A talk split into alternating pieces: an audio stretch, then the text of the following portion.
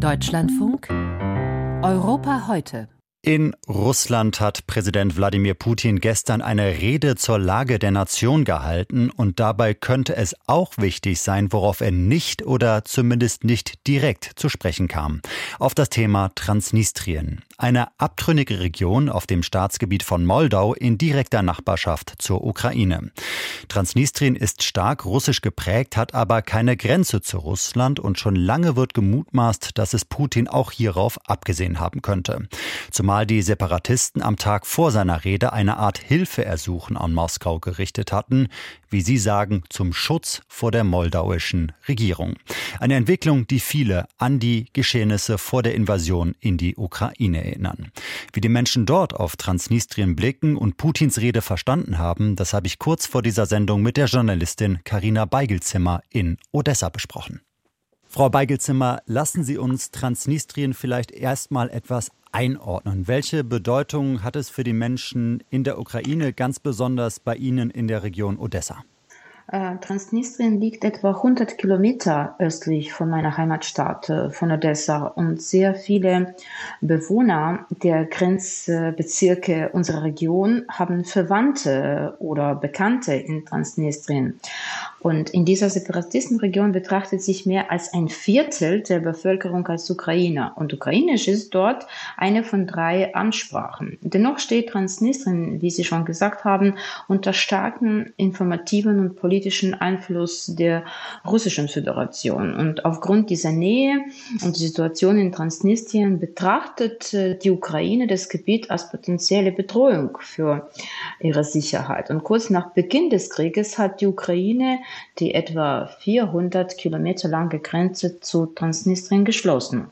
Und seitdem können offizielle Ausreisen äh, nur noch äh, über die Grenze zwischen Moldau und der Ukraine erfolgen. Inzwischen besitzen aber auch viele Menschen in Transnistrien einen ukrainischen oder einen äh, moldauischen Pass. Und das geschieht nicht aus Verbundenheit, sondern aus pragmatischen Gründen, da man damit problemlos in die Ukraine oder in die EU reisen kann.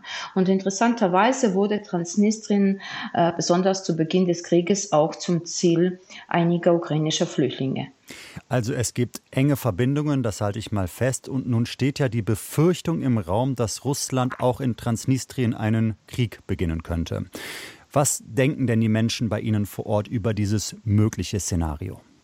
Äh, die Angst äh, wächst nicht, äh, aber viele Menschen sind besorgt. Es ist, als ob man einen unzuverlässigen Nachbarn im Haus hat und nicht weiß, was er als nächstes tun wird. Und Russland konzentriert sich derzeit auf den Informationskrieg, auf die Förderung von Instabilität, auf Provokationen. Aber ich hatte gestern Gelegenheit, nicht nur mit Menschen aus Odessa zu sprechen, sondern auch mit Einwohnern des Dorfes äh, äh, Timkovo. Ich weiß nicht, ob Sie wissen, wo das liegt. Nein, muss ich zugeben, das weiß ist, ich nicht. Helfen Sie mir. Das ist an der Grenze zu Transnistrien. Nur zehn Kilometer von diesem Dorf entfernt befindet sich ein großes Munitionsdepot im Dorf Kalbasna. Äh, diese Depots äh, wurden am Ende des... Nur zum äh, Verständnis gefragt, äh, dieses Dorf, ist das noch ja. auf ukrainischer Seite oder schon auf Seite Nein, von Transnistrien? Nein, schon Transnistrien. Ah, okay, gut. Genau. Und, aber das sind nur zehn Kilometer. Ja? Äh, und diese Depots, die wurden am Ende des äh, Kalten Krieges eingerichtet, äh, als die Sowjetunion ihre Truppen aus dem Warschauer Pakt abzog. Und die Lagerhäuser sind eine wichtige und äußerst gefährliche strategische Einrichtung. In ihnen lagern etwa 20.000 Tonnen Munition, deren Detonation zu einer von Menschen verursachten Katastrophe führen könnte. Und der Zustand der Munition ist schwer zu beurteilen, da unabhängige Beobachter äh, dieses Gelände nicht betreten äh, dürfen. Äh, Experten, Militärexperten, äh, mit denen ich äh, gesprochen habe, die sind weitgehend einig, ähm, dass sich militärisch bald wenig ändern wird. Die bewaffneten Einheiten dort haben kein ernsthaftes militärisches Potenzial, aber es ist wichtig zu betonen, dass in einem rein theoretisch apokalyptischen Szenario, in dem sich etwas jetzt an der Front ändert, schief geht, könnten dann die russische Taskforce und die transnistrische Armee eine Rolle spielen. Mhm. Was Russland in Zukunft macht oder eben auch nicht, das hängt ja maßgeblich von Präsident Wladimir Putin ab. Der hat nun gestern seine Rede zur Lage der Nation gehalten und darin spielte das Thema Transnistrien keine oder wenn überhaupt nur indirekt zwischen den Zeilen eine Rolle. Er sprach davon, dass Moskau seine Landsleute im sogenannten Neu-Russland verteidigen würde, womit Transnistrien gemeint sein könnte. Wie werden denn diese Äußerungen bei Ihnen in der Ukraine interpretiert? Natürlich schwingt äh, immer etwas die Sorge mit, dass es denkbar wäre, dass die Ukraine auch durch das faktisch von Russland beherrschte Gebiet Transnistrien äh, im Osten Moldaus äh, Gefahr äh, drohen könnte.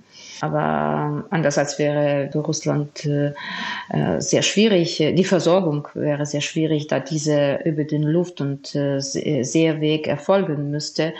Was Putin angeht, das habe ich im, im, Gespräch mit vielen gestern festgestellt, so haben auch die vergangenen beiden Jahre den Menschen in der Ukraine gezeigt, dass man ihm überhaupt nicht trauen kann.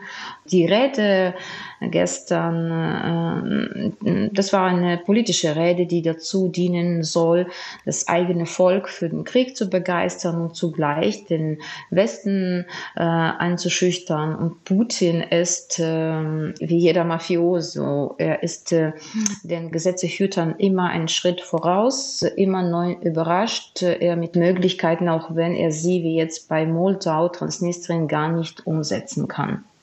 Was würde es denn aber bedeuten für die Menschen bei Ihnen in der Region, wenn Transnistrien tatsächlich ein neuer Konfliktherd werden würde? Äh, wenn sowas passieren würde, das wäre natürlich dann eine Katastrophe für unsere Region. Mhm. Und das wäre für die Ukraine sehr schwer, weil es jetzt äh, die Situation äh, im Osten äh, sehr gefährlich und schwer ist. Und das würde bedeuten, dass man äh, Soldaten hier braucht, um diese Region zu schützen. Und Odessa ist die größte Region in der Ukraine. Karina Beigelzimmer arbeitet in Odessa als freie Journalistin und als Lehrerin. Sie ist freitags regelmäßig Gesprächspartnerin in unserer Sendung und hat uns heute die ukrainische Perspektive auf Transnistrien erläutert.